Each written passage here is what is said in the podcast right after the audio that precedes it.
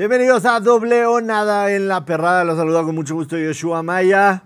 Doble o Nada con todo el análisis y los mejores picks para en la semana 2. El domingo de semana 2 de la NFL que ya arrancó el día de ayer con la victoria de los Eagles de Filadelfia en casa en contra de los Minnesota Vikings. Antes de meternos en todos los temas y por supuesto cada uno de los partidos con análisis, saludar a mi compañero, amigo, mi costarricense favorito, mi pura vida, Alonso Solano, ¿cómo estás? Saludos, Joshua Maya, a ti y a todos los que nos escuchan en Doble Nada, acá en La Perrada. Ahí vi un tweet, un mes ya de La Perrada, carajo, cómo pasa el tiempo, rapidísimo, ¿no? Un mes cumplimos el día de ayer en La Perrada y también haciendo contenido de Doble o Nada la segunda semana ya, además de todas las previas de las divisiones que hicimos, así que muy felices, muy contentos. No tuve oportunidad de hablar contigo, hablamos el lunes contigo en la perrada, antes de que se terminara la temporada de Aaron Rodgers tras cuatro jugadas ofensivas. Nos escribimos, por supuesto, me dijiste, desde el lunes me dijiste, eso tiene cara de tendón de Aquiles, pero mm, lo platicamos aquí a, detalle en la perrada. Natalia nos dijo qué había sucedido porque desde un análisis médico. Nada más yo te quiero preguntar rápido, la reacción de los casinos con los Jets. El tema de pasar de ganar el Super Bowl de 18 a 1 a 51. Ganar la división de más 250 a más 500 y de avanzar a playoffs que estaba en menos 130 eh, a más 200, menos 130 a más 230. ¿Te parece una sobrereacción de los casinos? Hemos visto a muchos equipos con defensas muy similares a lo que vimos de los Jets eh, llegar lejos, incluyendo mis osos de Chicago con una grandísima defensa, con, con sexy Rexy en los controles. Llegaron al Super Bowl en contra de Indianapolis. Sinceramente, yo creo que este equipo con Zach Wilson sí puede competir. Yo no estoy contigo ahí. Creo que la sobrereacción eh, vale acá, la verdad. Es un bajón sustancial. El año anterior, Zach Wilson estuvo en todas las métricas, en número 33 y 34 en la NFL, quarterback rating, yardas por pase y demás. Y estamos hablando de que hay 32 mariscales de campo titulares en la NFL. La razón por las cuales yo los puse a los Jets en el Super Bowl y mucha gente los puso llegando lejísimos eh, durante esta temporada es por el cambio de Aaron Rodgers. Es básicamente el mismo equipo en defensa, alguna que otra pieza nueva, algunas piezas en ofensiva, pero es el mariscal de campo el que hacía toda la diferencia. El bajón es absolutamente sustancial. De uno de los mejores cinco mariscales de campo de la NFL a uno de los peores. Eh, más allá de que Zach Wilson por ahí pueda progresar, eh, a mí particularmente no me ha mostrado nada como para yo pensar en eso, ¿no? Entonces, entiendo por qué hay un bajón tan fuerte en, en las casas de apuestas a nivel futuro me agrada que tengas una buena percepción de Wilson, pero déjame decirte que estás en la minoría completamente. O sea, el, lunes no te mostró nada. Entiendo que me puedas decir, me mostró poco, fue la defensa, Leo Malones. ¿No te mostró nada, ni un 20%, ni un 30% de que puede ser un año diferente para Zach Wilson? Si tuviese que ponerle un número como me lo pones, le pondría un 10%, tal vez. Le veo exactamente las mismas falencias de, del año pasado que es que el tipo no espera que la jugada se desarrolle. Entiendo que no tiene una muy buena línea ofensiva que lo cubre y demás, pero en la primera de ganas a la derecha, ¿no? Roll out y a ver cómo regala ese balón. Es, eso yo lo vi en Zach Wilson todo el año anterior de manera recurrente. Fue una de las cosas donde más me sacaba las canas, la verdad, y le vi prácticamente lo mismo en el juego ante Búfalo. Ahora entiendo que está en una situación en ese partido en particular que no es sencilla, ¿no? Nadie está esperando que Aaron Rodgers se rompa la cuarta jugada del encuentro. Pero decir que ha progresado apenas en un partido, la verdad es que no lo creo. Ahora, la defensiva sí le alcanza para competir, pero es que estábamos hablando de un equipo, Yoshua Maya, que con alguna que otra suerte, bueno, un rebote u otro, podría estar en una final de la americana, en, una, en un eventual Super Bowl con el tipo de mariscal de campo que tenía. Esto, esto ya es otra cosa, ¿no? La defensiva me parece va a cargar con el equipo, pero también, como el año pasado, se puede llegar a cansar de su mariscal de campo de tanto cargarlo, ¿no? Ya, entonces, en, otras, en otras palabras, tu pick del Super Bowl en la AFC duró cuatro snaps para ti. ¿Está bien? Digo, mala, mala suerte, ¿no? claro, muy mala suerte. Es básicamente como las ilusiones tuyas con Chicago, ¿no? O sea, duraron un cuarto. no sé si cuatro snaps, pero muy poco también, duro. Muy poco, la realidad. Ando por ahí, ¿no? Eh, pero eso pasa, ¿no? La NFL es, parte de, todo esto. O sea, los jugadores se rompen. Lamentablemente no llegamos a, a, ver a algo que realmente teníamos muchísimas ganas de ver, ¿no? Rogers en otro equipo, en otro escenario, con otro, con otro jersey. No, no, se nos dio. Totalmente. Arrancó ayer la semana 2 de la NFL con victoria de los Eagles en contra de los Vikings. De los Eagles yo comentaba y mucha gente me, me tiró de loco. Obviamente no están a mi nivel para discutirlo, por eso lo quiero discutir contigo, pero esta ofensiva de los Eagles, a pesar de que puso 25 en la semana 1 y a pesar de que puso 34 ayer, esta ofensiva de los Eagles está siendo oportuna cuando les entregan el balón, porque dos de las anotaciones en el primer juego de Nueva Inglaterra fueron entregas de balón y ayer los Vikings entregaron cuatro balones que ellos capitalizaron a ver, que tienen el mejor coreback sneak de toda la liga y no solamente de este año, de toda la historia de la liga, lo tienen. Esa jugada de Jalen Hurts en la yarda 1 es incontenible absolutamente, pero a esta ofensiva, para hacer la ofensiva de los Eagles del año pasado, le falta mucho camino. Sí, es, yo creo que es eh, el tema de que pasen las semanas y se vaya encontrando un poco con el nuevo coordinador eh, ofensivo Brian Johnson, que lo, que lo hablamos cuando discutimos el tema de, de la división, ¿no? Yo, y creo que te lo puse de una manera bastante coloquial. El tema de llamar jugadas no solo es un arte, es hacer música, te lo puse Joshua Maya. Y para eso se necesita muchísima práctica. Filadelfia no es el equipo del año anterior, eh, por lo menos en estas primeras dos semanas. Y yo no sé por qué a los aficionados de los Eagles o a la gente le puede doler admitirlo. No han iniciado bien en el costado ofensivo. Ok, ayer encontraron un hueco en el, en el encuentro, por, por, así decirlo, una ranura en el encuentro donde les favoreció para poder correr el balón más de 250 yardas, ¿no? Pero eso no lo vas a lograr todas las semanas, ¿no? Eso no, no va a ser el escenario de todas las semanas. Y yo sí creo que la expectativa de Filadelfia es tan alta que obviamente es, es sencillo decir que no han iniciado con el fuego que mostraron cerrando el año anterior. Y eso eh, por lo menos uno lo apunta ahí, ¿no? O sea, no van a jugar el Super Bowl en septiembre, ni mucho menos, pero uno lo apunta porque son señales. Uno está buscando señales de lo que va a hacer este equipo en diciembre, en enero, y este par de ellas iniciando muy lento ante el equipo de New England y luego contra Minnesota. Yo creo que son señales que hay que tomar en cuenta. Definitivamente estoy contigo, la verdad, en esta. Vendía el lunes yo que Minnesota tiene un inicio de calendario complicado, ya con la derrota de ayer es 0-2 y lo que viene en adelante no está fácil. Vendía yo que Minnesota podría estar en la semana 7-8 con una marca de un ganado, cinco perdidos, seis perdidos, dos ganados, cinco perdidos. Y Kirk Cousins es agente libre la próxima, la próxima temporada. Se darán cuenta que a lo mejor Kirk Cousins no es la solución para llegar lejos y que Kirk Cousins podría ser una opción para los Jets de Nueva York. ¿La compras o la vendes? A ver, eh, compro poquito, voy a invertir poquito, pero invierto, voy a invertir, la verdad. Porque el escenario es que Minnesota ha estado atrapado por Cousins a nivel de, de contrato en los últimos años. Cousins es un absoluto mercenario a la hora de sacar dinero. Y a Minnesota le ha hecho eso y no le ha devuelto eh, nada en cuanto a temas de victorias en postemporada, que es lo que se pide cuando inviertes ese tipo de dinero. Si sabes que no vas a ir con Cousins a futuro, ¿no? Y la temporada se va, se está yendo al carajo, puedes eventualmente buscar un cambio con un equipo desesperado que está ahí en la línea de meta, ¿no? Para, para playoff, que es Nueva York. Y los Jets están activamente buscando algo. El problema de ese escenario es que para llegar a esa conclusión, Joshua Maya, necesitamos más semanas, ¿no?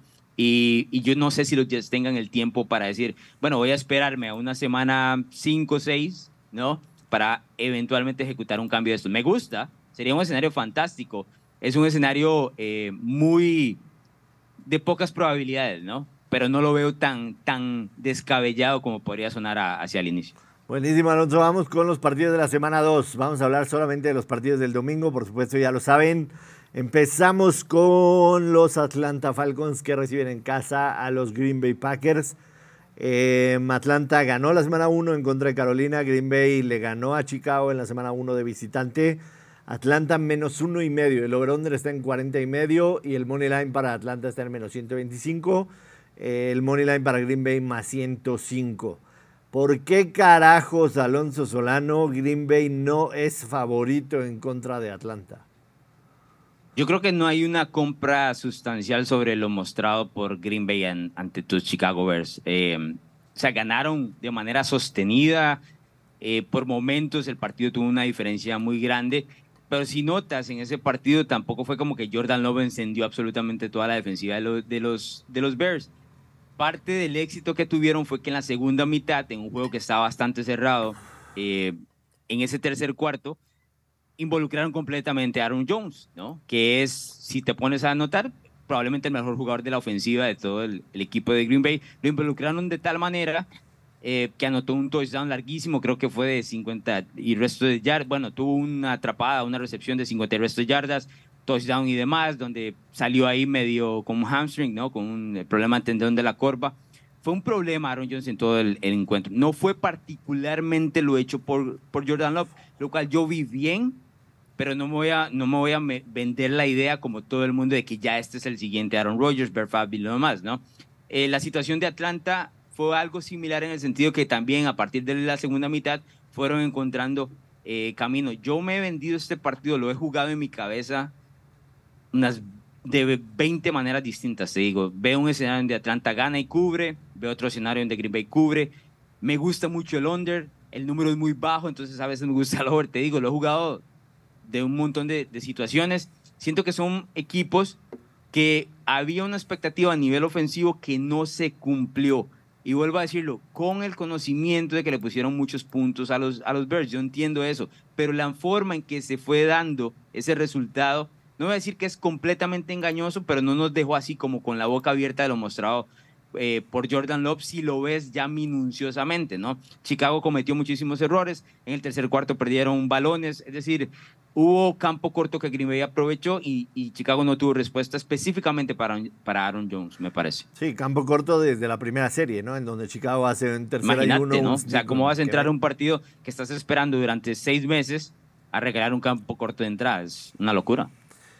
De ese equipo de los Bears no quiero hablar, al menos no por el momento. A ver, eh, una estadística que ha estado rondando absolutamente por todos lados. Desmond Reader jugando en casa 26-0 con los Bearcats de Cincinnati y 3-0 en lo que va de su carrera con los Atlanta Falcons jugando en casa. O sea, acumulado 29-0. No ha perdido un solo partido jugando en casa Desmond Reader. Del lado de Green Bay, Green Bay este, tiene marca de 14-4 against spread esto con Matt LaFleur como head coach. Pero evidentemente esa, esa cifra, que es buenísima, está, eh, digamos, cargada hacia el lado de, un porcentaje altísimo cubriendo cuando es underdog, porque tenía Aaron Rodgers como coreback.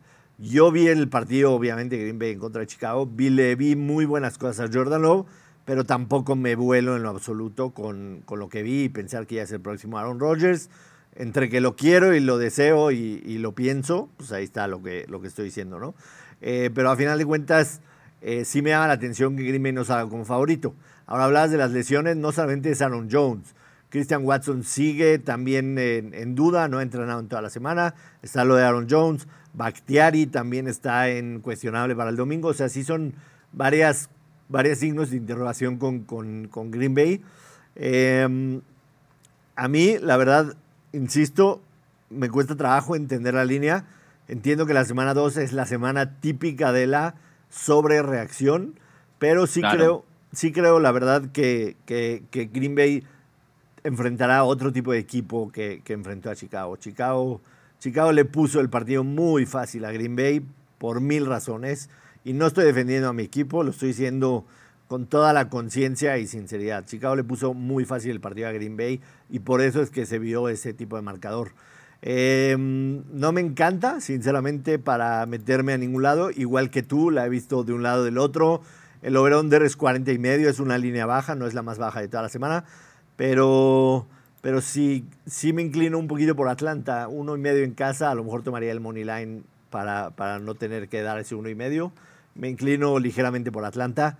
Creo que podemos ver lo mismo que vimos de Atlanta y Desmond Reader en la semana 1. Van a tratar de correr el balón lo más posible, ¿no? Que Reader no te tenga que ganar ese partido con los pases. Y si hay algo medio bueno que hizo Chicago en contra de Green Bay, fue correr un poquito el balón, así que me quedo con Atlanta, pero insisto, no, no para jugarle ni va a ser uno de mis picks. Sí, la semana 2 también es, eh, se utiliza mucho para la evidencia, reafirmar o refutar la evidencia que nos dejó específicamente el primer duelo que vemos de fútbol americano en 6, 7 meses, ¿no? Pero, por ejemplo, te pongo un ejemplo sencillo con la situación de, los Eagles. Hoy tal vez no se siente tan bien esa, esa victoria moral que tuvo el equipo de New England, por, eh, por, ejemplo, en el juego contra los Eagles, porque viste que Minnesota regresó en el juego y les pudo poner el balón fácilmente, moverle el balón fácilmente en el último cuarto, ¿no? Entonces decíamos, bueno, los Patriots movieron el balón bien contra Filadelfia, bueno, pero también Minnesota, ¿no? E, ¿Eso qué te dice? Que hay que esperar a ver cuál es realmente el tanteo de estos equipos y, cuál es la personalidad de los diferentes equipos no me voy a vender que Green Bay ya va a ganar la NFC Norte porque, porque le ganó a los Bears, me explico, esa, esa no es la, la, jugada. Ahora, yo, como he visto este partido en diferentes escenarios, yo, yo creo que es un candidato ideal para un teaser, que la gente, dicho sea paso, mm, me preguntó en redes sociales que explicáramos qué era un teaser. Bueno, es, un conjunto de jugadas donde compras diferentes puntos en todas las jugadas, ¿no? Y aquí creo que podríamos comprar seis puntos y se los doy a Green Bay, en ese sería un siete y medio, ¿no? No veo a Atlanta ganando por más de un touchdown, un partido que debería estar cerrado y puedo también ver un escenario en donde los Packers ganan este partido y también pondría seis puntos hacia, hacia el total, ¿no? Porque, y le jugaría el under, porque me parece que eh, además de que Atlanta es el equipo, no sé si viste, en el, de semana uno, que más lento ejecutó todas sus eh, ofensivas, y eso eh, se aprovecha para jugar el, under porque se come muchísimo tiempo en, el reloj, ¿no? Entonces creo que haría esos dos movimientos en este partido particularmente. Correcto. el teaser lo explicaste bien, antes era muy común el teaser, ahora Play tiene opciones para mover las líneas a como quieras, entonces puede ser línea alternativa o simple y sencillamente un teaser tiene que ser forzosamente una apuesta combinada, entonces le compra seis puntos ya sea para un lado, para el otro, hacia el total, hacia arriba o hacia abajo. Entonces lo que está recomendando Alonso es un teaser de seis puntos y convertir a Green Bay en un más uno y medio, convertirlo en un más siete y medio. Y el over-under, que está en 40 y medio, convertirlo en 46 y medio y tomar el under de 46 y medio. ¿no? Eso mayormente es un teaser, aunque insisto, Play Do ya tiene una caja en donde tú puedes tomar líneas alternativas y de igual manera lo puedes hacer. Aunque si lo quieres hacer en un mismo juego, como lo que acaba de recomendar Alonso, ahí tienes que optar por el teaser porque no se pueden hacer dos líneas alternativas en un mismo juego, tienen que ser de juegos distintos. Em, ¿Te parece que nos vayamos al siguiente? Digo, no creo que de este partido vayas a, a, dar un pick. El siguiente partido que tenemos para analizar es la visita de Las Vegas Raiders en contra de los Bills de Buffalo. En, en Buffalo, por supuesto después de una cagotiza tremenda que les debió haber metido este, el, coach McDermott a, Buffalo después de haber perdido ese partido en contra de los Jets. Así están las líneas. En Play Do Buffalo menos 8 y medio jugando de local. El over-under está en 47 y el money line de Buffalo en menos 375. Los Raiders están en más 300 money line. Em, a mí me pareció terrible lo que vi de Buffalo, pero sobre todo de Josh Allen y tú lo sabes. O sea, la gente, la gente a lo mejor me puede conocer de reciente o no. Yo llevo un muy buen rato no comprándote a Josh Allen y creo que el partido del lunes pasado es un ejemplo perfecto de por qué no te lo compro. Tuvo tres intercepciones y tuvo un fumble. De esas tres intercepciones, una me la puedes decir, era tercera y largo, el tipo mandó un Hail Mary dentro del partido a ver si pasaba algo, es un punt largo. Las otras dos son errores groseros por querer hacer de más, por querer buscar el pase espectacular que difícilmente vas a completar. Y el tema de Fombo le abre la puerta al regreso a los Jets. Esos son de los partidos que a mí me hacen cada vez confiar en que Josh Allen puede. Y lo hemos hablado tú y yo muchas veces, desde que se fue Brian Dable, le ha costado. No voy a hablar la cuestión físico-atlética porque esa la tiene. Le ha costado tener la cabeza y los pies en la tierra encontrar el pase cuando lo debes de hacer y no sobreexagerar. Preocupante, sí. Alarmante, incendiario, no. Es una cuestión, me parece, más mental de trabajo que el güey. O sea, al, final de la, de, la, de la conferencia de prensa del partido, él dijo, tengo que arreglar la mierda que estoy haciendo. Y esa mierda. lo que pasa es que viene diciendo eso hace seis meses. No la podía arreglar. no, hay alguien un, Llega un momento donde esto es lo que eres, ¿no? Pero en algún momento pudo. Sí, pero por cuando tenía a Brian Dable a la, par. ¿Qué te, ¿Qué te hace pensar que no la puede volver a tener? O sea, si no es Brian Dable, tiene que ser alguien más.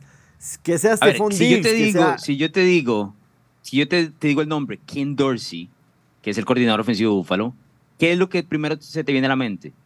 El meme aquel donde estaba golpeando eh, la mesa, ¿no? Cuando perdió el partido contra Miami en el último down. Es un tipo también, cabeza caliente. No, no ayuda a Josh Allen que tenga un coordinador ofensivo cabeza caliente que lo mande a la guerra y, lo ponga a jugar de Superman, ¿no? Debo es un tipo mucho más calmado, con mucha más experiencia. Esa combinación con Ken Dorsey lo ha comprometido a ser el, el, jugador que más errores de balón ha tenido en el último año y resto. En combinación, intercepciones y, y fumbles, ¿no? 23 de ellas en un año y una semana.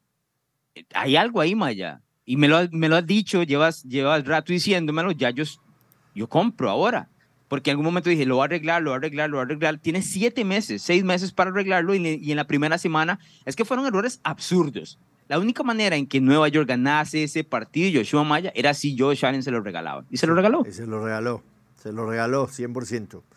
Eh, insisto, tienes razón con lo de Ken Dorsey, con lo de Brian Dable y todo eso. Yo creo que hay alguien, debe de haber alguien en la institución, en la gerencia, o familiar o amigo que pueda decirle a Josh Allen, tienes que ser mucho más inteligente en el campo. Ese fue su problema en Wyoming y fue su problema el primer año en Buffalo. Y lo pudo solucionar. Tiene que haber alguien que le pueda ayudar. Jimmy Garapolo es uno de los mejores corebacks, mejores corebacks against the spread como underdog en la NFL en su carrera. Tiene marca de 18 ganados cinco perdidos against the spread como underdog en la NFL. Este, la verdad es que son números muy, muy, muy respetables. De alguna manera, Jimmy Garapolo ha hecho muy buenas cosas, incluyendo la victoria de la semana pasada, ¿no? que, ganaron en Denver, eh, siendo desfavorecidos. Em, desde que se movieron a Las Vegas, los Raiders son el equipo más prolífero en Money Line jugando de visitante o neutrales. O sea que le suele ir mejor de visitante que, en casa. Pero es una visita difícil, Alonso Solano. Eh, fueron a Denver a jugar, regresaron a Las Vegas y ahora vuela hasta Búfalo para jugar un partido en su horario de, las, de las 10 de la mañana, ¿no? No, no, no es una visita sencilla. Y de Búfalo esperas un, un, este, una mucho mejor cara, ¿no? O sea, como lo dije al principio, una cagotiza que seguramente les metió McDermott y les dijo, bueno, no podemos hacer así. No espero volver a ver a Josh Allen perdiendo cuatro balones de esa manera. Yo te lo dije en las previas, yo no compro a este Búfalo, yo no lo veía como campeón divisional, incluso fuera de playoffs, pero sí los veo aquí en un, en un muy buen spot de bounce back o sea, pienso que van a ganar el partido, pero ocho y medio son muchos puntos para un equipo que ha dejado mucho que desear en, desde el año anterior, en los últimos dos meses y en esta primera semana. La verdad son muchos puntos. Además, me das ese buen dato. De Las Vegas está, siempre existe la posibilidad de la amenaza de que cubran por detrás, ¿no? Puerta trasera, con estos spreads tan largos. y Yo la verdad tomaría los puntos. No le veo nada a Búfalo. Este, este Búfalo que hemos visto en los últimos dos meses, de la, eh, los últimos ocho semanas del año anterior y esta semana contra los Jets, no creo que merezca ser favorito por más de un touchdown, la verdad. Eh, es mucho, es mucho. Eh, yo, yo tomo los puntos en, este escenario. Ahora, como candidato a ser un posible teaser, bajaría los seis puntos a dos y medio, ¿no? Eso es un, escenario que sí me gusta si voy a, a, tomar a Búfalo en casa. Estamos hablando de que este partido es en Búfalo, pero sigue siendo septiembre, ¿verdad? No es noviembre ni diciembre cuando se pone complicado allá. Sí, pero igual, como te digo, con esta línea agarro los puntos y si quiero jugarlo en teaser lo bajo a dos y medio si, si es el lado de los Bills lo que quiero agarrar. Sí, hay un dato que me parece interesante mencionarte. 39 de las 53 victorias que tiene Josh Allen en la NFL, 39 de ellas han sido por doble dígito. O sea, un porcentaje bastante, bastante importante, que nos dice que cuando Josh Allen gana, en un casi 70% es por doble dígito, ¿no? Que me parece interesante. Este, si apalea o no gana, ¿no? Exactamente, exactamente. O sea, raro lo ves, lo ves que sean partidos, partidos cerrados. A mí me gusta Buffalo con los puntos, te soy muy sincero. Entiendo que no tiene entiendo que no tiene coherencia lo que te dije al principio de Josh Allen con ir con ellos menos ocho y medio, pero me parece un spot muy adecuado para Buffalo en un bounce back. Encontró un equipo que ganó de visitante en la primera jornada, encontró un rival divisional que eso sí te puede dar un poco de comodidad y tranquilidad. A final de cuentas hiciste la tarea ganando uno de visitante. Si tú le dices a los Raiders, vas a estar en la semana 3 regresando a casa con una marca de 1-1, seguramente te lo compraban, seguramente te lo compraban. Y además el tema de viajar hasta Búfalo para jugar este partido. A mí sí me gusta Búfalo 8 y medio, te soy muy sincero. Eh, ¿Algo más o nos vamos al que sigue? No, el que sigue, vámonos. Partido rudísimo, divisional. Cincinnati Bengals en casa reciben a los Ravens de Baltimore. Wow, este momio me duele los que te platiqué, los que se me enfrían en las noches. Cincinnati menos tres y medio, menos tres y medio Cincinnati, el over del 46 y medio. Eh, Moneyline menos 665, así están los momios de este momento en Play Do It. Güey, vimos al peor Cincinnati desde que Joe Burrow está en el equipo. Por supuesto, cuando se lesionó no lo estoy contando. Siendo tres y medio puntos favoritos en casa. God damn it. ¿Qué te dice eso? ¿Qué te quiere decir eh, la línea de apuestas con ese número? Pues me quieren partir el cerebro en dos pensando en, en qué me quieren decir, ¿me entiendes? O sea, me quieren, me quieren lastimar. el problema es que, eh, no, entiendo, el problema es que la, la, actuación de la semana pasada fue tan atroz del equipo de Cincinnati, ¿no? Que a veces te genera algunas dudas. Hay muchísimas lesiones del parte del lado de Baltimore. Eh, Ronnie Stanley, el centro, Tyler Lindenbaum también, eh, creo que se va a perder. Marcus Williams lo pusieron como que se va a perder el juego. está complicado el tema de las lesiones con la escuadra Baltimore. No se ha dado una palabra definitiva sobre Mark Andrews, que tiene un problema del cuádriceps. Yo creo que va a jugar aunque ahí me estoy jugando un pronóstico del cual no tengo realmente un conocimiento, ¿no? Puro. Pero yo creo que va a jugar, que eh, parte del hecho que él no jugó la semana anterior ante Houston era precisamente para poder iniciar eh, en semana 2 contra Cincinnati, que es un duelo claramente mucho más importante por ser eh, divisional. Si te digo que los Bengals van a, dar una actuación relativamente similar, no tan atroz como la de la semana anterior, ¿te sorprendería? ¿Similar a la de la semana anterior? similar. No, es que, a ver, no puedo decir exactamente igual porque es atroz ya lo no, que hicieron en Cleveland. Ya, ¿no? hay más bajo, ¿no? No me sorprendería, sinceramente. No me sorprendería. Eh, creo que creo que sí a Joe Burrow le pesó demasiado el no haber hecho absolutamente nada en los OTAs. Eh, bueno, en los OTAs no, en el training camp le pesó mucho y la pretemporada. Sí. O sea, sí le pesó demasiado. Se veía un Joe Burrow absolutamente perdido. T. Higgins cero yardas, malos pases tuvieron que abandonar el juego terrestre muy rápido. El tema, por supuesto, de que Cleveland de esa línea defensiva de, los Browns era el antídoto perfecto para, eh, para, ese, para ese Joe Burrow. Sí lo creo, sí lo creo, aunque hay que decirlo, los últimos tres partidos que Cincinnati jugó en casa en contra de Baltimore, en los tres ganó por siete puntos o más, incluyendo los playoffs del año pasado, ¿no? Ese partido, bueno, no estuvo Lamar en ese juego de playoffs, no, no estuvo Lamar, y a ver, hay un fumble que cambia absolutamente todo, ¿no? Un fumble en, la yarda 1-2. Es una jugada de 14 puntos. Exacto, le da un giro por lo menos de 10, por lo menos de 10 puntos al partido. Mínimo. Sí. Entonces, o sea, si hay historia que favorece claramente a, los, a los Bengals en la historia reciente, sobre todo cuando ya estaba ahí Joe Burrow.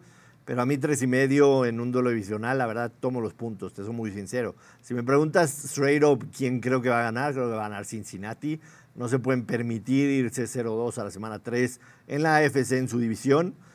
Eh, Joe Burrow, lo hemos hablado semana a semana, against the spread tiene muy buena marca, 32-18 against the spread. Em, Lamar Jackson no tiene, digamos, no, tiene una, tiene apenas arriba punto .500 against spread en su carrera, 34-32. No es un coreback que tenga muy buenos números against spread, pero yo tengo que agarrar los puntos aquí con Baltimore, la verdad. Sí, creo que mayormente estoy de acuerdo. Eh, yo sí esperaría en este caso un bounce back del equipo de los Bengals a nivel ofensivo. Lo que pasa es que existe el problema de que el rival que tiene enfrente es un duelo divisional, ¿no? Eh, los dos equipos, pese a la victoria de Baltimore ante Houston, no se vieron bien a, nivel ofensivo. Hay que ser eh, muy honestos. Joe Burrow está 3 y 2 contra los Ravens, straight up, en su carrera.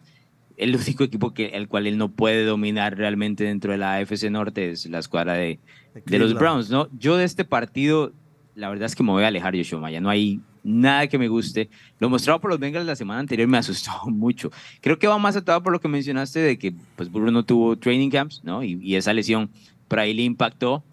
Pero esto es un duelo adicional donde se va a pegar duro y, lo veo yendo a, cualquiera de los dos lados. Creo que Cincinnati gana, pero no estoy eh, seguro de darte tres y medio en este escenario, la verdad. Sí, desde el 2018 los Ravens son el segundo mejor equipo como underdog against the spread. Tienen marca de 18-4 en los últimos 22 partidos como underdog, que es la segunda mejor marca solamente detrás del equipo que también está en su división, que son los Steelers. Insisto, creo que sí gana Cincinnati, tal cual como lo dijiste tú, pero definitivamente en cuestión de apuestas creo que hay que tomar los puntos con Baltimore, al menos mientras esté por arriba del 3, ¿no? que es este caso que está más 3 y medio. Ojo que en Play Do It está en menos 115, eso indica que es más probable que pase a más 3. Así que si les, si les, gusta Baltimore, tómenlo ya antes de que se mueva. Nos vamos al siguiente. Dale.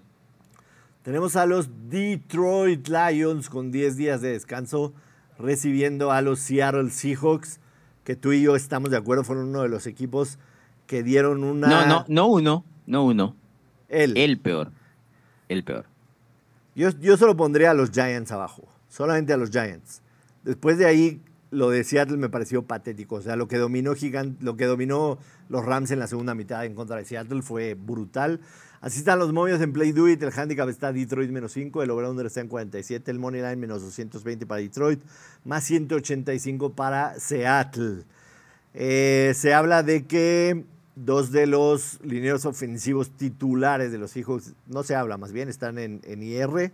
Eh, los dos tackles son. Sí, los dos tackles. Algo que debería de pesarle en contra de esa defensa que se vio mayormente bien en contra de Kansas City, ¿no? Hay que decirlo, o sea, Hutchinson hizo su chamba, los referees de ahí estuvieron patéticos con, varias salidas en falso que no, que no marcaron, este, incluso eh, alineaciones ilegales, alineación de, también el, el tackle derecho. Entonces, parecería un partido que Detroit con 10 semanas de descanso deberían de ganar y también deberían de cubrir ese menos 5. Llama la atención que sea una línea por abajo un touchdown cuando vienes de ganarle a un campeón en su casa, tienes 10 días de descanso y abres en tu casa enfrente de toda una fanaticada que van a estar zafados del cerebro en el Ford Field queriendo ver a sus Lions con este hype, ¿no? Llama la atención que no sean por lo menos 7 puntos. Sí, em, los 5 puntos es la línea exacta de, de, Las Vegas, ¿no? Y explico esto para la gente que tal vez nos ve por primera vez, no entiende mucho este escenario que hemos eh, conversado en alguna otra ocasión. Cinco puntos, Las Vegas te los da, y digo Las Vegas me refiero en general a quienes hacen la línea de apuestas, porque no sabe para dónde carajo ganar en este partido. Esa es la realidad. El 5 te dice eso. No, no sé qué número realmente tengo que dar para que jueguen los dos lados, porque eso es lo que están buscando las casas de apuestas, ¿no? Sí me llama la atención que estos dos equipos se enfrentaron el año anterior y Seattle ganó sobre Detroit con una de las mejores actuaciones que tuvo Gino Smith. Eh, no creo que se repita 10 días de descanso, Yoshua Maya, pero a veces se ve tan obvio, porque este se ve muy obvio, ¿no? Como se veía obvio el de sobre los Rams. ¿Y cuál era la línea en, ese entonces? Cinco puntos, cuatro y medio, ahí andábamos. Y este se ve tan obvio que la verdad me asusta un poco, te soy honesto. No sé si es que tengo este, esos flachazos de guerra de lo sucedido la semana anterior con el tema de los Rams y los, y los Seahawks precisamente, porque era una de mis apuestas favoritas y mira lo que sucedió, ¿no? Ese, ese número me asusta un poco, te soy honesto. Sí, la verdad es que sí. Este, una estadística que creo que vale la pena mencionar de Seattle, están 20-11-1 against spread, cubriendo por 5.5 puntos en los últimos, eh, en los últimos, con Pete Carroll, más bien, con Pete Carroll, después de haber perdido en casa. Después de haber perdido en casa, que es la tercera. exactamente este escenario, ¿no? Es este escenario. Es este escenario. Este, mm, a, mí, sinceramente, me parece una línea tramposa. Exactamente la Eso misma. es, esa es la, línea de Las la misma trampa, tremenda. La misma trampa que caímos, la misma trampa que caímos la semana pasada. Hay una estadística que me parece también fantástica y, y, hay uno de los y uno de los dos equipos que entran en esta estadística es Seattle. Desde el 2008 desde el 2008. Equipos que pierden la semana 1 por double digit, o sea, por doble dígito, contra equipos que ganaron la semana 1, tienen marca de 24-1 against the spread en la semana 2. Hay dos equipos que entran en ese criterio y son Seattle y Chicago. Wow. 24-1 against the spread. Ese dato está fuerte porque yo te traía uno interesante. Tíralo. Pero no es como ese. Ese está que te pulveriza, ¿no? Jared Goff es sobre tu quarterback favorito de la NFC Norte. Jared Goff está 10 y 1 contra el spread, ¿no? En semana 1 y 2 en su carrera. Esa es la mejor marca en los últimos 20 años. 10 y 1 contra el spread. Aquí lo estaríamos tomando para que cubra 5 puntos. El escenario ya directamente del juego, más allá del tema de las estadísticas, que sí me llama la atención muchísimo a favor de Detroit, es el que mencionabas al inicio. La ausencia de sus dos tackles, que son sumamente importantes. Los tackles y los guardias no tienen el mismo valor en una línea ofensiva, hay que ser honestos. Los tackles son más importantes. Y ante esa línea defensiva que mostró buenas cosas ante Kansas City, ¿no? Ese escenario es un pareo complicadísimo para Seattle, la verdad. Para Gino Smith. Porque si estamos esperando, por ejemplo, ¿cuál, es el escenario más regular de, la conversación de Gino Smith? Que el, su segundo año, luego de lanzar 30 touchdowns, no sea el mismo, ¿no? Claro. Porque durante ocho años no estuvo como titular de la NFL. ¿Cuál es el, el siguiente paso? ¿No? Que de un paso para atrás. Y aquí, luego lo he mostrado contra los Rams y ahora contra Detroit, es, es perfecto para esa narrativa. Correcto, totalmente de acuerdo. Em, yo me alejo de este partido, pero por completo, absolutamente. Si hay algo que me gusta, sinceramente, haciendo un poco referencia a ese partido que tú decías del año pasado, en el que fue un tiroteo absoluto de puntos, 45-48, ver esta línea en 47 me gusta, con toda sinceridad, creo que se pueden hacer más de 47 puntos, eh, tomando en cuenta que los problemas estos que mencionas de Seattle, y que creo que Detroit se puede ver mejor ofensivamente que lo que se vio contra Kansas City. No fue malo, pero se puede ver mejor, evidentemente. Eh, nos vamos al siguiente, si te parece. Dale. El siguiente partido del domingo es los Houston Texans recibiendo a los Colts de Indianapolis. Eh, los móviles en Play Do It están con Houston menos uno y medio. El over está en 39 y medio. El money line para Houston es menos 125. Para Indianapolis es más 105. Money line es a ganar el partido sin necesidad de dar o recibir puntos. Simple y sencillamente ganar el partido. Ese es el money line.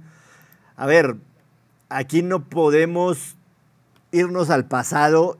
O sea, podemos irnos y decir cuántas veces Houston ha perdido en casa en contra de los Colts en los últimos años. No funciona en este escenario. En este escenario no funciona absolutamente nada. ¿Por qué? Porque son dos equipos totalmente distintos al pasado reciente. Nuevos coaches, nuevos corebacks, en muchos casos receptores, línea ofensiva, etcétera, etcétera. Entonces, irnos al pasado, sinceramente, me parece que no vale la pena, no vale la pena. Para mí, para mí, este es un muy buen spot para Houston jugando en casa, que hay que decirlo, en la semana 1 yo vi a Houston mejor de lo que dice el marcador 25-9 en contra de Baltimore. Vi a un Houston que, que defensivamente le causó problemas a Lamar Jackson. los números de Lamar Jackson en la semana 1 fueron incluso peores de los, de Justin Fields, a quien todo mundo rostizó y con razón la semana 1.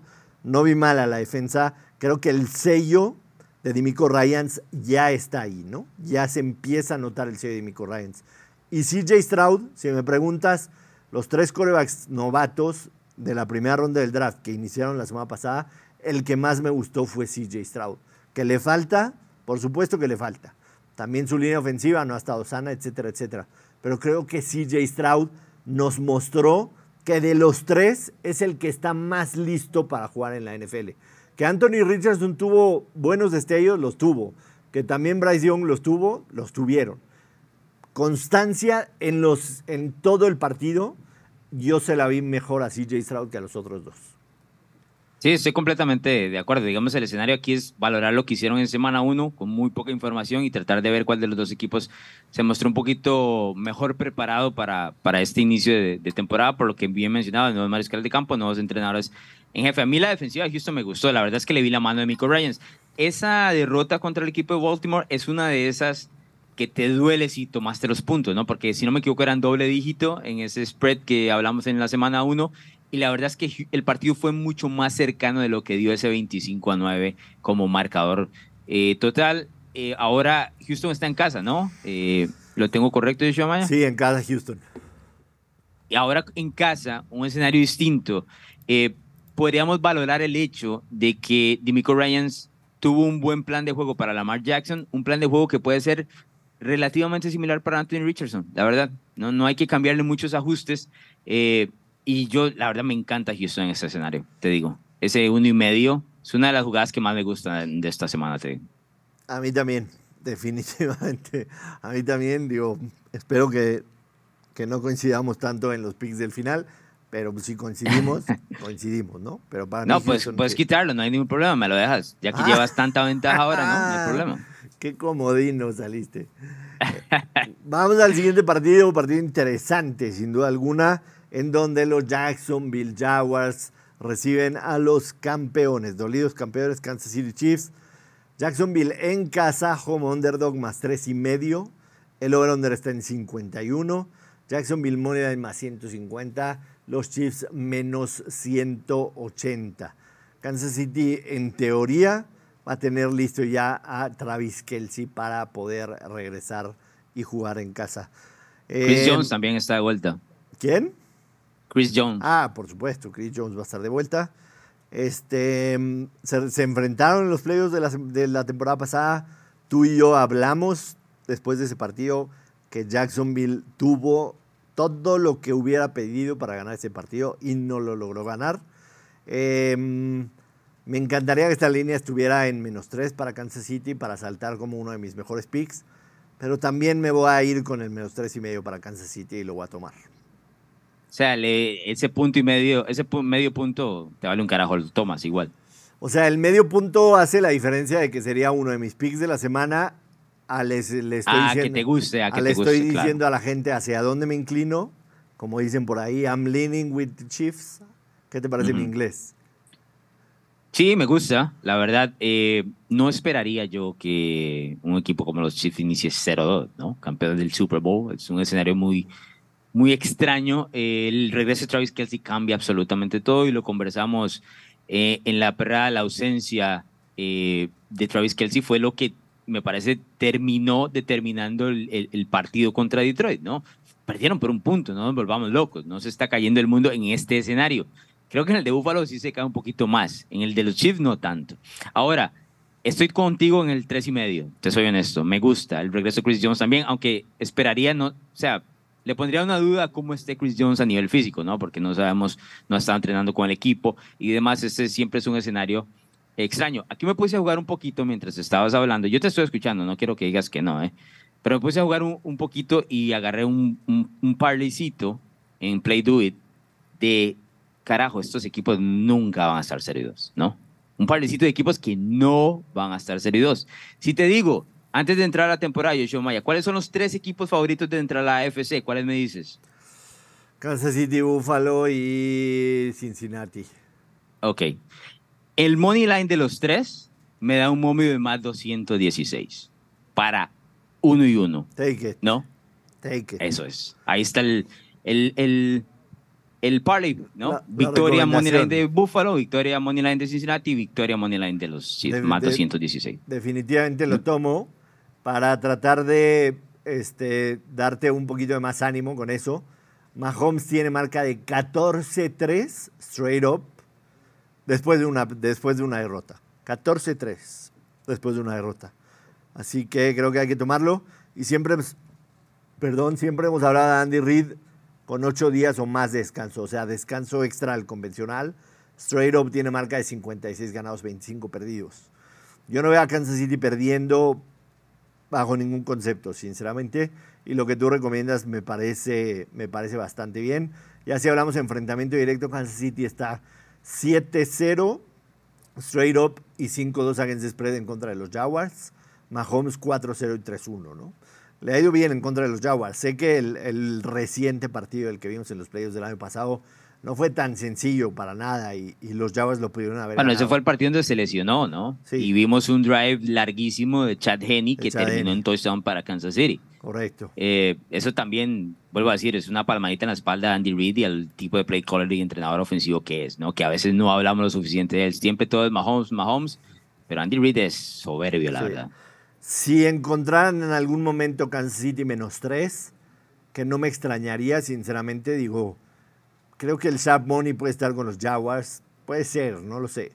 Pero ahorita, por ejemplo, está menos tres y medio, menos 105. Entonces, si de pura casualidad el fin de semana encuentran a Kansas City menos 3, agárrenlo con ese handicap definitivamente. Eh, vámonos un poquito más rápido para alcanzar a ver todos los partidos. Siguiente juego en Play Do It. Mis ex. Mis ex. Como ex. Como ex. ¿Qué ha pasado? ¿De, que me perdí? De que el domingo mandé a la chingada la temporada. Así, o sea, tal cual. Como lo dijiste al principio del programa. Eh, me, duró, me duró dos cuartos mi temporada. Me duró dos cuartos y estoy hablando muy en serio. Muy en serio. Eh, sí, sí estoy hablando muy en serio. No, no, no estoy exagerando nada. A ver, productor, pero me tienes que avisar de que va a haber un momento de quiebre en doble o nada como este. Yo no estoy esperando esto. No estaba preparado para esto, la casi, verdad. Casi se me salen las lágrimas, pero, pero es la verdad. Es la verdad. Lo que, lo que vi de Chicago este, digo, vamos a, vamos a ver cómo están las líneas, si me las pueden volver a poner, porfa, para, para la gente y ahorita te, te digo mis comentarios. Eh, los Tampa Bay Buccaneers en casa, menos 3, el over-under está en 41, el money line para Tampa está en menos 145, el money line para Chicago está en más 125. Llama la atención esas líneas porque Tampa Bay le fue a ganar a Minnesota de visitante, entiendo que fue un poco circunstancial, Minnesota tuvo 140 yardas totales más que Tampa Bay y los balones sueltos, etc. Pero Chicago fue humillado en casa por su ineptitud ofensiva o defensiva o por lo poco que hizo Green Bay, por lo que quieras, pero fue humillado en casa por un Green Bay al que todos no creían mucho en ellos, ¿no? Me llama la atención, estás hablando de que le están dando a, a Tampa Bay solamente la localía, que regularmente suelen ser tres puntos nada más. Pero regresando un poquito al tema, lo de Chicago el fin de semana pasado te dabas cuenta muy fácil de que es un problema de fondo más que de formas. Es un problema de fondo, es un problema de cocheo, es un problema de que seis meses tuviste en tu cabeza este partido y no lograste prepararlo. Es un problema de que diste una primera selección por DJ Moore y le lanzaste dos pinches veces el balón en todo el partido. Es un problema muy de fondo en Chicago. No son de formas no se arregla con ver el video, no se arregla con una cagotiza de toda la prensa en Chicago, no se arregla simplemente. Es, un problema muy, muy severo el que tienen los Osos de Chicago. La verdad, insisto, si hablamos con el tema del librito y ves esta línea, los apostadores deberían de ir con Chicago. Pero yo después de lo que vi no puedo entender que alguien realmente piense que Chicago es una buena opción para apostar el librito de un apostador, todo el análisis que se hace de cómo está la línea, del movimiento de las líneas, de, la estadística de 24-1 que te daba y todo eso, que son cosas que respaldan para apostarle a Chicago en este partido, tendrían que decirte que vas con Chicago. Pero yo que, yo que lo vi a fondo el partido y analicé y post y me leí toda la prensa y todo eso, no entiendo sinceramente cómo Chicago puede dar una mejor cara el domingo en contra de Tampa Bay. No, porque creo que lo, apuntas bien en el hecho de que tuvieron meses para prepararse para ese encuentro de Green Bay y se vieron, especialmente a nivel ofensivo, se vieron muy mal preparados, muy mal preparados, sin ninguna idea clara de qué es lo que quieren. Y, ese escenario ante una defensiva de Todd Bowles que se vio muy bien, por lo menos muy oportuna contra el equipo de Minnesota, eh, yo creo que es un mal pareo, la verdad, para los, para los Bears, digo, en ese escenario particular. Lo único que me daría un poco de miedo es que que Mayfield se le ocurre regalar el, encuentro, ¿no? Que es posible, pero el escenario de la ofensiva de los Bears, a como se ha visto en esta primera semana contra esa defensiva de Tampa, eh, que sigue teniendo talento, ¿no? Y que por lo menos de ese costado del balón, Todd Bowles lo tiene bien definido. Podríamos hablar lo que queramos del lado ofensivo, pero el lado defensivo, tremendo. Entonces yo sí creo que es un mal pareo para los Bears, estoy de acuerdo. Absolutamente, este, si no tienes más que agregar, insisto, si usaran el librito, la jugada sería Chicago, pero yo de verdad les digo, o sea, no hay manera de que este equipo mejore sustancialmente. Me alejo por obvias razones de este partido. Eh, nos vamos al que sigue.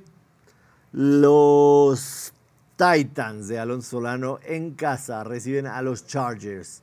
Titans más 3, el over-under está en 45. El money line para los Titans en más 125, para los Chargers en menos 145. No se entiende tampoco la línea.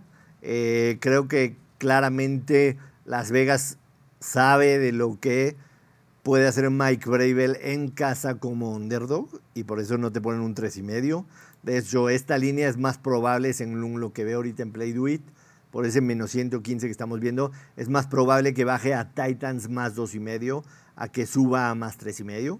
Eh, Chargers perdió, es verdad, eh, en contra de Miami jugando en casa, pero lo que se vio de, los Titans, a pesar de que cubrieron en contra de Nueva Orleans, y sobre todo algo que has puntualizado años, la secundaria. La secundaria de los Titans sigue siendo una basura.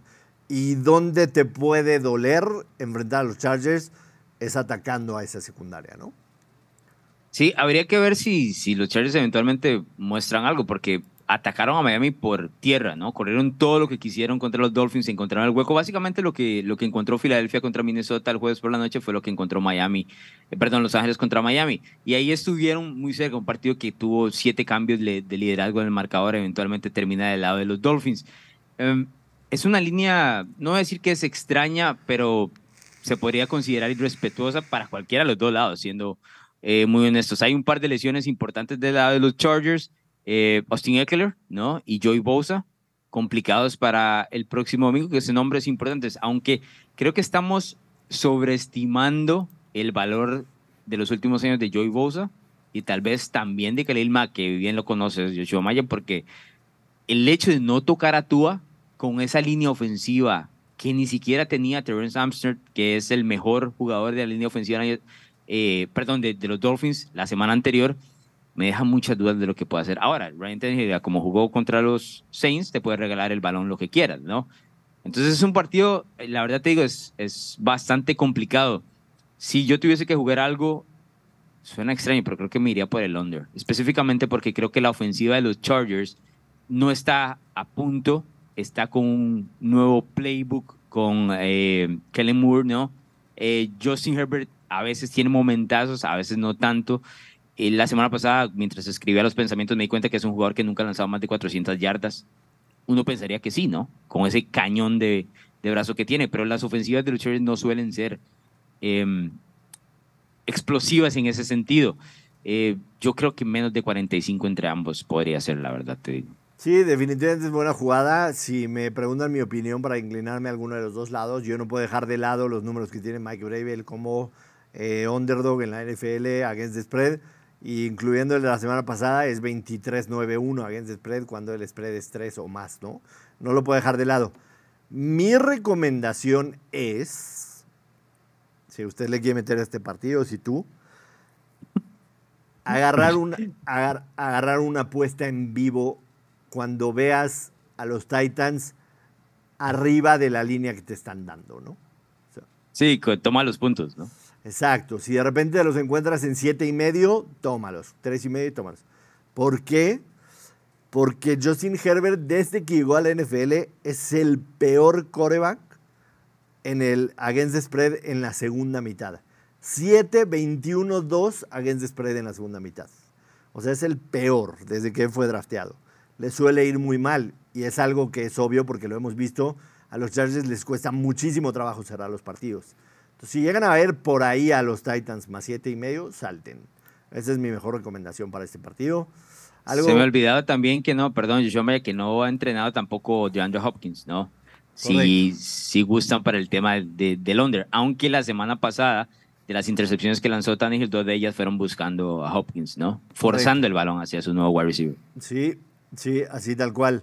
Em, nos vamos al siguiente. Los Arizona Cardinals en casa reciben a los Giants de Nueva York después de haber sido humillados en televisión nacional el domingo pasado. Arizona más cuatro en casa. El over-under está en 39 y medio. El money line para Arizona más 175 y los Giants menos 210. Entiendo que haya sobrereacción con estos dos equipos. Arizona se vio mejor de lo que esperábamos en contra de Washington. Los Giants se vieron absolutamente patéticos. Para mí fue la peor exhibición de toda la NFL en la semana 1.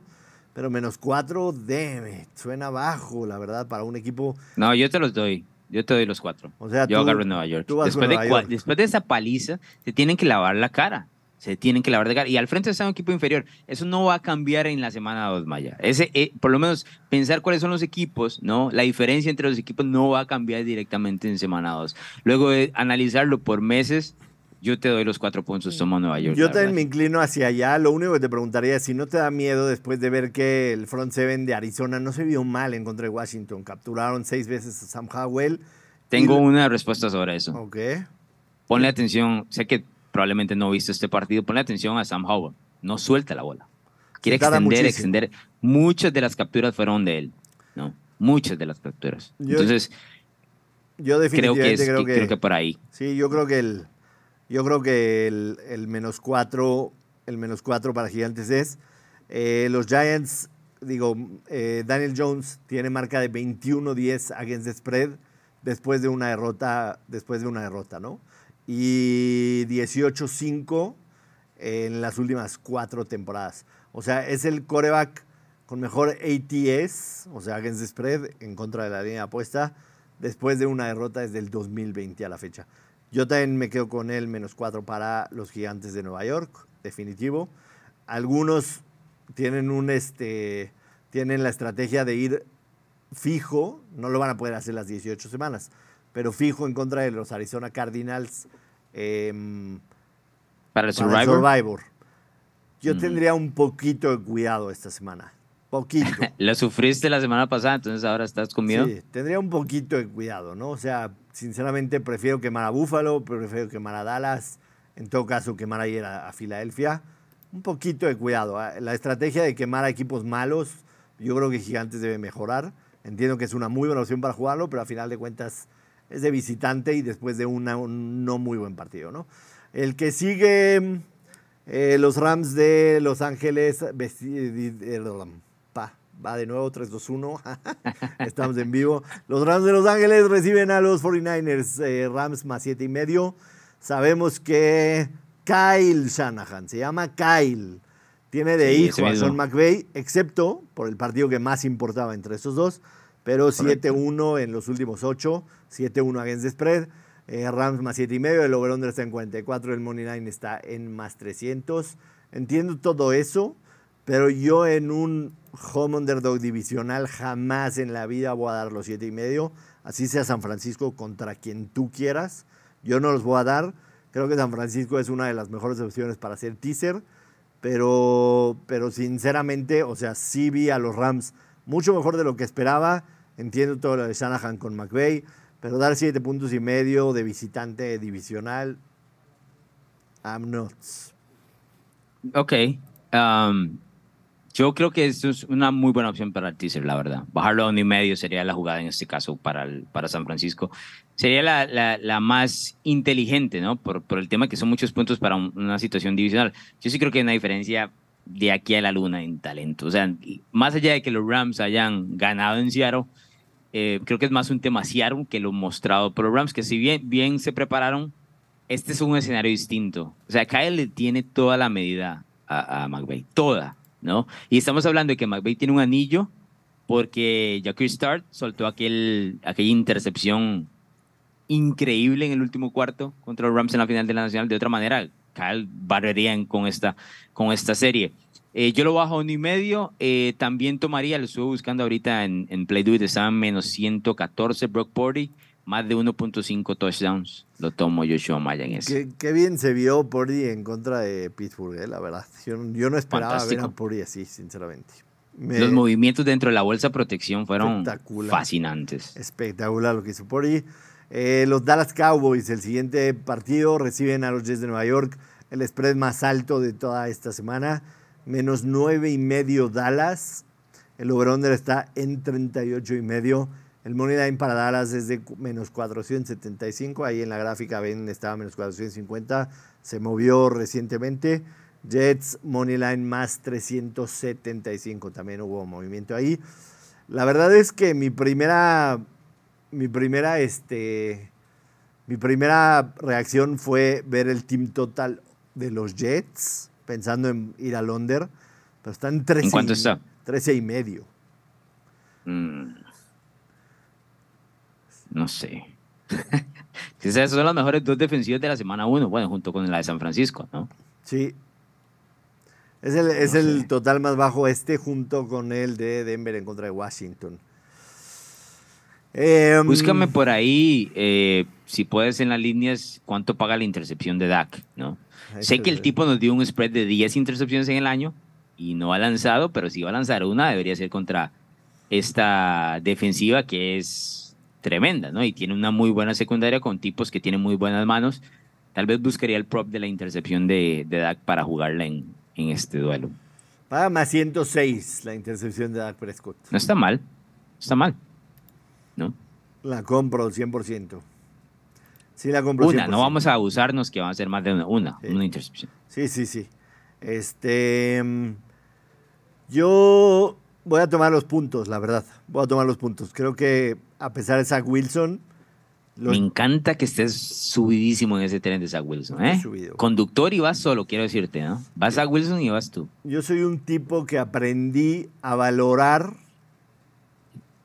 el juego defensivo. No, yo lo tengo claro. Pero yo no, yo no dije nada de la defensa de los Jets. A mí, como te digo, es una de las Sí, mejores. una de las razones por las cuales los puse en el Super Bowl. Yo- Pero ese es Zach Wilson. Yo A creo que es la ¿no defensa ¿Tienes de la los intercepción Jets. de Zach Wilson ahí? Tal vez lo puedes tener ahí mismo, pero tiene que pagar un chingo porque lo van. O sea, el, el pick va a estar. A huevo los Cowboys van a forzar una intercepción sobre, los, sobre Wilson. Menos 200. ¿Cuánto? Te digo, Eso creo que paga el mismo lo que es eh, Christian McCaffrey Anytime Scorer con Sí, los Rams, sí, los sí, Rams, es la sí. intercepción de Wilson. Así, tal cual. Em, todos los puntos, pero no para hacer mi pick de la semana ni, ni cerca. Un partido que a mí, sinceramente, te lo digo de antemano, no me voy a meter en lo absoluto. Eh, Denver menos tres y medio eh, en contra de Washington en casa. El over-under está en 38 y medio. El money line está menos 190 para Denver, más 160 para Washington. Este partido yo no quiero saber absolutamente nada de este partido. Dos equipos que en la semana 1, la verdad, me decepcionaron bastante. Y no sé qué pueda pasar entre ellos. Entiendo que vimos a una mejor versión de Russell Wilson que la que vimos el año pasado. Pero me cuesta mucho trabajo confiar aún en que puede haber un giro 180 grados. No, y Denver no está en los últimos dos años para estar dando tres y medio, no. No, no, no, no tiene nada. Para Entonces, nada. no, estoy contigo. Es un juego que la verdad le voy a prestar no solo poca atención, no, no le meto nada ahí, honestamente. Cerramos doble o nada con. Faltan los picks, obviamente, y el college, pero el último partido para analizar. Los New England Patriots más 3 menos 113. El over-under está en 46 y medio. Y el Money Line más 130. Y para Miami menos 155, menos 160. Este, raro, ¿no? Alonso Solano entiendo que sea un duelo divisional, que Miami sea visitante. Eh, los Patriotas quizá no les hizo justicia el, el resultado Ujú. en la semana 1, pero puta, el hype con el hype con Miami después de lo que hicieron en contra de los Chargers está altísimo. Tua, Tua Tagovailoa saltó a ser cofavorito de MVP con Patrick Mahomes. Este, se me hace raro. La jugada inteligente debería ser Patriotas más 3. Creo que podría ser un push. Si me lo dieran en 3 y medio, agarraría a los Patriotas, te soy muy sincero. Pero así en 3 me cuesta mucho trabajo irme por un lado o por el otro. Pero te estás lamentando el hecho de que no tienes más puntos para jugar a New England, ¿es eso? Por el hype que traía Miami. Sí, claro, sí, totalmente. Sí, yo, yo lo que considero es que por ser un duelo divisional y el partido es en New England y es un domingo por la noche, no hay una expectativa de que se van a pegar durísimo. Y si alguien puede contrarrestar lo que es la ofensiva de McDaniel, en teoría es, es Bill Belichick, ¿no? Son los dos entrenadores, cada uno va a tener de su lado, en el que mejor se sienten, se van a ver directamente en el campo, ¿no? McDaniel siendo ofensivo y Belichick defensivo. Tuvo hasta 4 y 0 contra Bill Belichick, ¿eh? Straight up. No solo, no solo straight up, también against spread. O sea, ha cubierto la línea en todos los partidos. Sí, el año pasado se fueron uno a uno, pero el partido que perdió el equipo de Miami estaba Skylar Thompson, te acordarás, por la lesión de Tua. Entonces, digamos que ese en teoría no termina, no termina contando. A mí me gusta, yo sí, más allá de esos datos que te di de Tua, eh, me gustan los puntos, te soy honesto. La línea defensiva de New England me, me gustó lo que hizo contra Filadelfia. Eh, ahí se me olvida el nombre de este, del jugador de segundo, el segundo round de los Patriots, que es una bestia, White. Eh, la verdad es que la línea defensiva de los Patriots puede hacer la diferencia en este partido, específicamente porque sí creo que van a aprovechar la pobre línea ofensiva que tiene Miami, algo que no hizo los Chargers la semana anterior. Yo, a mí, dame los puntos, eh, dame esos tres puntos. Me gustaría, claro, tres y medio, sería fantástico, pero no está. Tenemos que jugar con la línea que tenemos en este momento, voy con esos tres puntos, la verdad. Sí, evidentemente cuando Bill Belichick tenía a Tom Brady y eran home underdog, que era muy raro, eran money in the pocket. Eso no pasaba, Maya. Sí, muy raro, creo que fueron menos de 10 veces, pero eran money in the pocket. Desde que se fue Tom Brady, Bill Belichick está 0-5 against the spread en casa. 0-5 against the spread en casa. Eh, ¿Sabes el, el, número straight up de Belichick en, en, los últimos tres años como coach sin Tom Brady? No, no en el año de cuando estaba con Cleveland, no, en los últimos tres años. 25 victorias, 26 derrotas. Un coach de menos de 500. Menos de 500. Menos de 500, tal cual. Menos de 500. Este, Alonso Lano, ¿estás listo para los picks? ¿Estás listo para los picks? La semana pasada lo, platicamos el lunes en la perrada. Yo me fui con marca de 3 ganados, 0 perdidos. Mis tres picks fueron acertados. Eh, tú 1-2. Aunque vuelvo a reconocer que tomaste a Pittsburgh, que nos, nos gustaba a los dos, pero te lo cedí. Te lo cedí. Em, Esa es la trampa, ya, ya me di ahí cuenta. Está, ahí está la trampa. Cuidado con ese de Houston. Ahí está la trampa. Este, no vas a creer, pero se acaba de mover la línea de Kansas City a menos 3 en Play Do It, sin, sin línea alternativa, porque aquí tomamos ah. los momios que están. Digo, te lo, te lo digo por si lo quieres considerar. Está a menos 3, menos 120. ¿Y para los picks qué vas a tomar? La de menos 3 entonces. Yo no, yo no, no he dicho nada. O sea, no he, no he dicho nada. Anunciaste hace un ratito que esa era la jugada que querías. Sí, lo, lo único que quiero antes que nada es darte, cederte porque siempre tú y yo tenemos, digo, no sucedía muchas veces, pero el que ganaba la semana pasada cedía eh, que el otro Explica por qué no sucedía muchas veces. Porque, eso la mayor parte de las semanas empatábamos o me ganabas, la mayor parte. Ah, empatábamos, no sé, pero la, segunda parte sí. Esta vez me toca iniciar a mí no solo porque perdí, sino porque te cedí la semana anterior, recordarás, ¿no? Sí, pero te toca iniciar con tres picks. Tres picks. O sea, vas a soltar tus tres picks. ¿De una vez? Sí, de una vez, los tres. Ok, eh, se vale un prop, ¿no? Hablamos de que se vale todo prop, vale. Se vale prop. Ok, voy con Houston menos uno y medio, ya lo, lo, conversamos. Sí. Voy con el prop de que Brock Purdy lanza más de 1.5 touchdowns contra el equipo de los Rams. Nada más déjame revisar. Está menos, ciento, ah, ya lo menos 114 está. Ok. Sí, y voy con New England más 3. Voy con esos. Ok, yo voy a tomar el over de 47 de Detroit en contra de Seattle. Over de 47. Voy a tomar a Kansas City menos, 120, eh, menos 3. Está menos 120, aviso.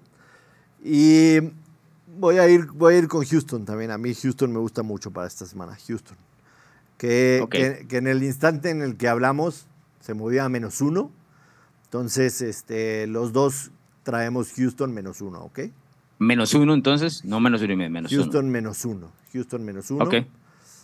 A la gente que nos escucha, la gente que nos escucha le conviene agarrar el money line, que es Houston menos 115, porque PlayDuit tiene pago anticipado. Por 5 centavos tienes pago anticipado, por si de casualidad Houston se va arriba por 17 puntos en, el, en algún momento del partido, en ese instante se cobra, ¿no? Entonces, para la gente que nos escucha, agarren el money line de Houston si es que les gusta esta apuesta.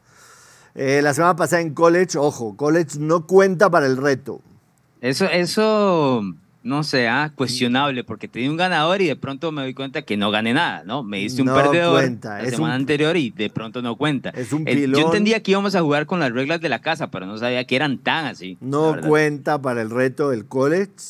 Si quieres meter tu queja, puedes meter tu queja y la semana que entra vemos Productor, ¿cómo estamos ahí? ¿No? Necesito un ruling, por favor, porque la semana pasada el de college 1 y 0, 0 y 1 y no me valieron, ¿no, productor? Quiero, quiero dejar formalmente grabado aquí la queja, ¿no? Intercede. ¿Tienes micrófono? Tenemos micrófono. Se va a tomar en cuenta.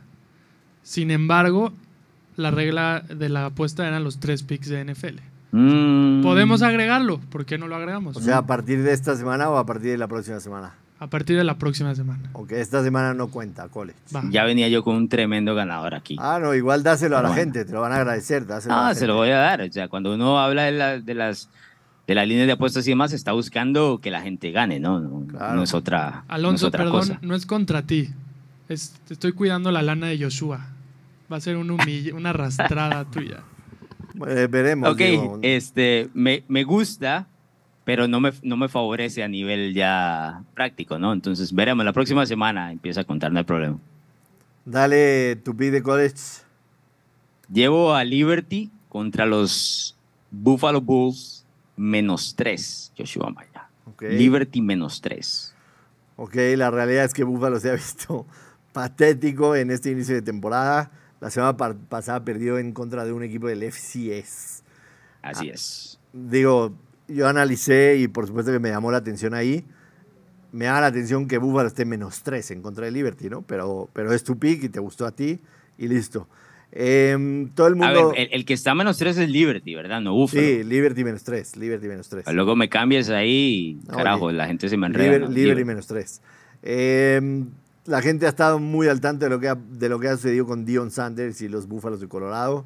Em, hay algo que no me gusta para tomar Colorado, te soy muy sincero, y mm. es que el, el Luca Head Spot es jugar en contra de Oregon en Oregón la próxima semana y ese movimiento de línea que subió desde menos 20 y medio a menos 24, a mí no me convence.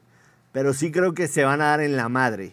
Se van a dar en la madre y me voy a ir con el, entonces? el over. Me voy a ir con el over 62 y medio. Puede ser una humillación de, los, de los Buffs y después de todos los dimes y diretes de los coaches, los dos van a Está bueno, ¿eh? Está bueno esos dimes y diretes. Tremendos. Sabrosos, sabrosos. Entonces me voy con el over de 62 y medio Colorado Buffalo en contra de Colorado State. Eh, partido que evidentemente ha hecho mucho ruido toda esta semana. Alonso Solano, muchas gracias por un eh, doble ONAS de, de semana 2 de la NFL. Te deseo que lo disfrutes, que sea un gran domingo, que los dos peguemos los tres y que peguemos también el de college para que la gente esté feliz. Nos vemos el lunes, doble cartelera de Monday Night Football, así que la platicaremos contigo en La Perrada. Invitar a la gente a que se suscriba al canal, por supuesto, y que le den like, que nos sigan en las redes sociales. Somos La Perrada. Gracias, Alonso. Buen fin de semana. Gracias, Yoshua Maya, a todos los que nos escuchan. Te desearía buena suerte para los Best, pero ya no son tu equipo, entonces no sé qué hacer. Nos vemos el próximo lunes. Adiós.